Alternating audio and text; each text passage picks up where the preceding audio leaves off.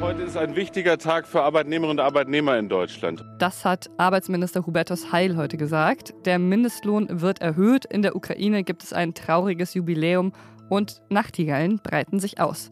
Das ist was jetzt, der Nachrichtenpodcast von Zeit Online und über all das sprechen wir gleich an diesem Freitag, den 3. Juni. Ich bin Pia Rauschenberger und der Redaktionsschluss für diesen Podcast war 16 Uhr. Als ich früher in Leipzig als Kellnerin oder als Filmvorführerin gearbeitet habe, da habe ich meistens so 6,50 Euro pro Stunde verdient. Klar, das ist schon eine Weile her, aber das wäre jetzt auch ziemlich sicher nicht mehr der Standard. Momentan sind ja ArbeitgeberInnen verpflichtet, 9,82 Euro pro Stunde zu zahlen. Das ist aktuell der Mindestlohn. Und ab Oktober soll der jetzt erhöht werden. Dann ist es fast das Doppelte, was ich damals verdient habe, also 12 Euro pro Stunde. Das hat der Bundestag heute beschlossen und das war eins der zentralen Wahlversprechen der SPD und auch der neuen Bundesregierung. Mit dem höheren Mindestlohn ist dann ja natürlich auch die Hoffnung verbunden, dass die soziale Ungleichheit in Deutschland verringert wird und Armut bekämpft wird. Bundesarbeitsminister Hubertus Heil hat heute dazu gesagt. Davon profitieren sechs Millionen Arbeitnehmerinnen und Arbeitnehmer. Es sind übrigens vor allen Dingen Frauen, die davon profitieren werden und viele Beschäftigte in Ostdeutschland. Inwieweit der Mindestlohn wirklich zu mehr sozialer Gerechtigkeit beiträgt, das kann Marc Schieritz einschätzen. Er ist unser wirtschaftspolitischer Korrespondent. Hallo Marc. Hi, hallo. Fangen wir mal gleich mit der ganz großen Frage an. Können diese 12 Euro pro Stunde Deutschland zu einem gerechteren Land machen?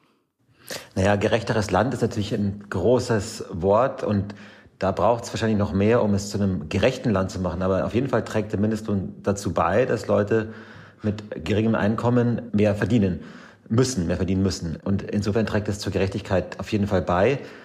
Was das dann konkret bedeutet, ist schon wieder schwieriger, weil tatsächlich in der jetzigen Lage, in der wir ja in einer Situation find, äh, uns befinden, in der in vielen Branchen Arbeitskräfte knapp sind, ähm, bezahlen ohnehin viele Unternehmen schon mehr als diese 12 Euro, vor allem im Westen. Ähm, das wird vor allem im Osten, wird man da einen Unterschied merken. Es ist natürlich politisch ein bisschen ungeschickt jetzt für die Koalition, die dachte mit diesem Mindestlohn sozusagen den großen Wurf auch zu machen, zu sagen, Leute, ihr kriegt jetzt wirklich mehr Geld und dass dann gleichzeitig auch die Inflation steigen würde, das hat man nicht geahnt, als man die 12 Euro in den Koalitionsvertrag reingeschrieben hat. Man muss natürlich auf der anderen Seite auch aufpassen, ähm, jetzt sagen, einfach zu sagen, na lass mal hier noch einen Euro drauf, da noch einen Euro drauf. Da kommt man dann irgendwann auch an eine Grenze, wo das die Unternehmen vielleicht überfordert ähm, und dann dazu führen könnte, dass Arbeitsplätze äh, abgebaut werden. Das sehe ich bei den 12 Euro nicht.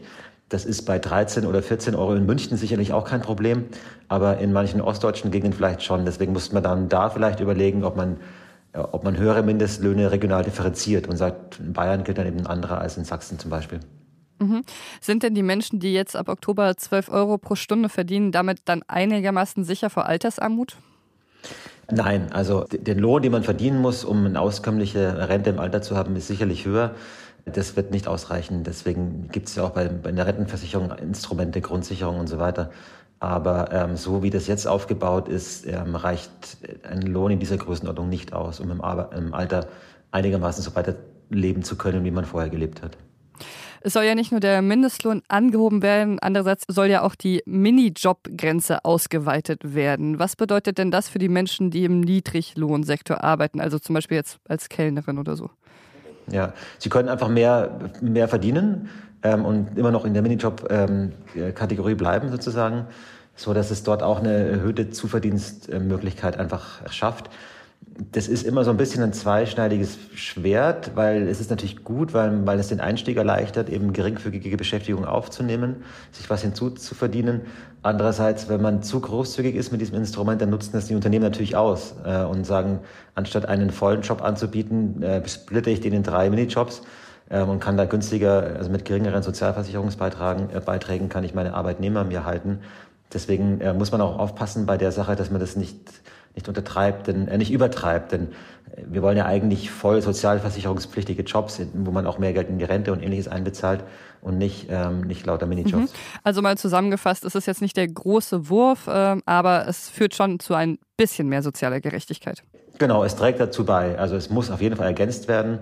Ähm, und ich bin sicher, wir werden im Herbst und Winter über nochmal neue Entlastungspakete sprechen. Wenn die Gasrechnungen kommen, die Nachzahlungen, das wird dramatisch sein, wahrscheinlich für viele Haushalte. Ähm, und da reichen auch 12 Euro Mindestlohn nicht aus. Aber das trägt dazu bei. Und äh, ich glaube, es ist ein Schritt in die richtige Richtung. Danke dir, Marc. Ja, ich danke.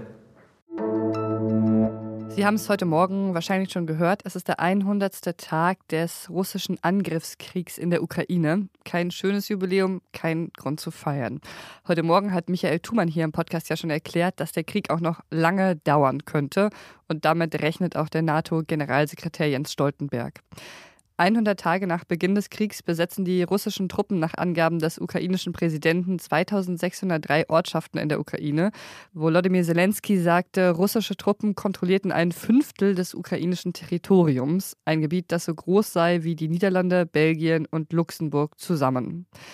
Die Bundestagspräsidentin Bärbel Baas hat heute den ukrainischen Parlamentspräsidenten Russland Stefanschuk im Bundestag begrüßt. Der Beifall hat deutlich gezeigt, der Deutsche Bundestag steht fest an der Seite der Ukraine. Er war heute bei Olaf Scholz zum Gespräch, dass die deutsch-ukrainischen Beziehungen gerade nicht so zum Besten stehen. Das wurde heute Morgen auch nochmal deutlich. Der ukrainische Botschafter Andrei Melnik sagte im ZDF Morgenmagazin. Wenn wir ehrlich sind, 100 ähm, Tage Krieg, bis heute äh, wurde noch kein einziges schweres Gerät in die Ukraine geliefert. Seit heute ist auch das sechste Sanktionspaket der EU gegen Russland offiziell. Das beinhaltet ein Ölembargo gegen Russland, das vielleicht nicht so weitreichend ist wie mal geplant, aber immerhin ein Anfang. Und die größte russische Bank, die Sberbank, soll aus dem Zahlungssystem SWIFT ausgeschlossen werden. Das gilt dann, sobald das Dokument heute offiziell veröffentlicht wird. Wie sehr der Krieg sich auf die gesamte Welt auswirkt, das zeigt eine Meldung von heute aus dem Tschad. Der Tschad hat heute nämlich den Notstand erklärt, da dort nicht mehr genug Getreidelieferungen ankommen. Langsam werde ich müde, mir all die Varianten zu merken, aber ich mache jetzt nochmal einen Anlauf. BA5, so heißt der Omikron-Subtyp, der sich aktuell in Europa ausbreitet. In Portugal hat er schon zu einem Wiederanstieg der Fälle geführt, obwohl es dort natürlich schon viel wärmer ist als hier. Da steigen trotzdem die Zahl der Krankenhauspatientinnen im Zusammenhang mit Covid wieder an. In Deutschland dominiert zwar noch immer die Omikron-Sublinie BA2 mit klar über 90 Prozent, aber BA5 treibt auch schon sein Unwesen und der Anteil der BA5-Stichproben hat sich zuletzt im Wochentakt verdoppelt. Allerdings ist das Niveau immer noch recht gering. Bei Garmisch-Partenkirchen ist ein Zug entgleist. Es gibt mindestens drei Tote. Insgesamt würden 60 Menschen mit Verletzungen behandelt, 16 davon mit schweren. Das hat ein Sprecher des Landratsamtes Garmisch-Partenkirchen heute gesagt. Die Lage ist allerdings noch sehr unübersichtlich. Drei Waggons des Zugs sind beim Entgleisen dann auch umgekippt. Was noch? Kommen wir zu einem meiner Lieblingsthemen, Nachtigallen.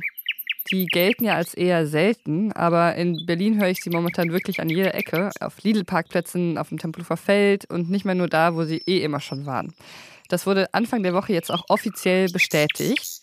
Im Mai gab es die Stunde der Gartenvögel und da haben Menschen in ganz Deutschland Vögel gezählt und die wurde jetzt quasi final ausgewertet. Da kam raus, dass die Nachtigall mehr als doppelt so häufig gesichtet wurde wie noch äh, letztes Jahr. Das ist natürlich schön, dass die Nachtigall so ein Comeback hat. Nachtigallen gehören auch laut NABU zu den wenigen Langstreckenziehern, die im Bestand überhaupt noch zunehmen. Aber ich habe auch schon aus internen Vogelkundlerkreisen gehört, dass äh, die sich sogar schon Sorgen machen, dass Nachtigallen andere Singvögel vertreiben könnten, weil sie immer dermaßen laut sind. Also, liebe Nachtigallen, es ist ja wirklich so, wir lieben euch, aber lasst auch mal den anderen Vögeln ihren Raum. Das war's mit Was jetzt für heute. Wie Sie wissen, gibt's aber auch am Wochenende noch weitere Folgen. Morgen zum Beispiel mit meinem Kollegen Roland Judin, der dann über die Folgen der Militarisierung für unsere Gesellschaft spricht. Leider, leider fällt aber morgen die längere Samstagsfolge, die Sie jetzt äh, vielleicht schon gewöhnt sind, aus. Der Grund ist, dass, äh, vielleicht hören Sie es auch noch ein bisschen, ich diese Woche krank war und die Kollegin, mit der ich die Folge zusammen machen wollte, die war auch krank.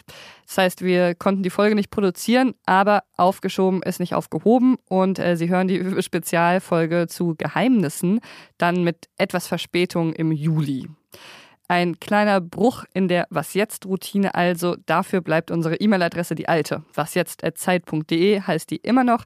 Ich bin Pia Rauschenberger. Machen wir jetzt mal Tee. Ich wünsche Ihnen ein schönes Wochenende. Machen Sie es gut.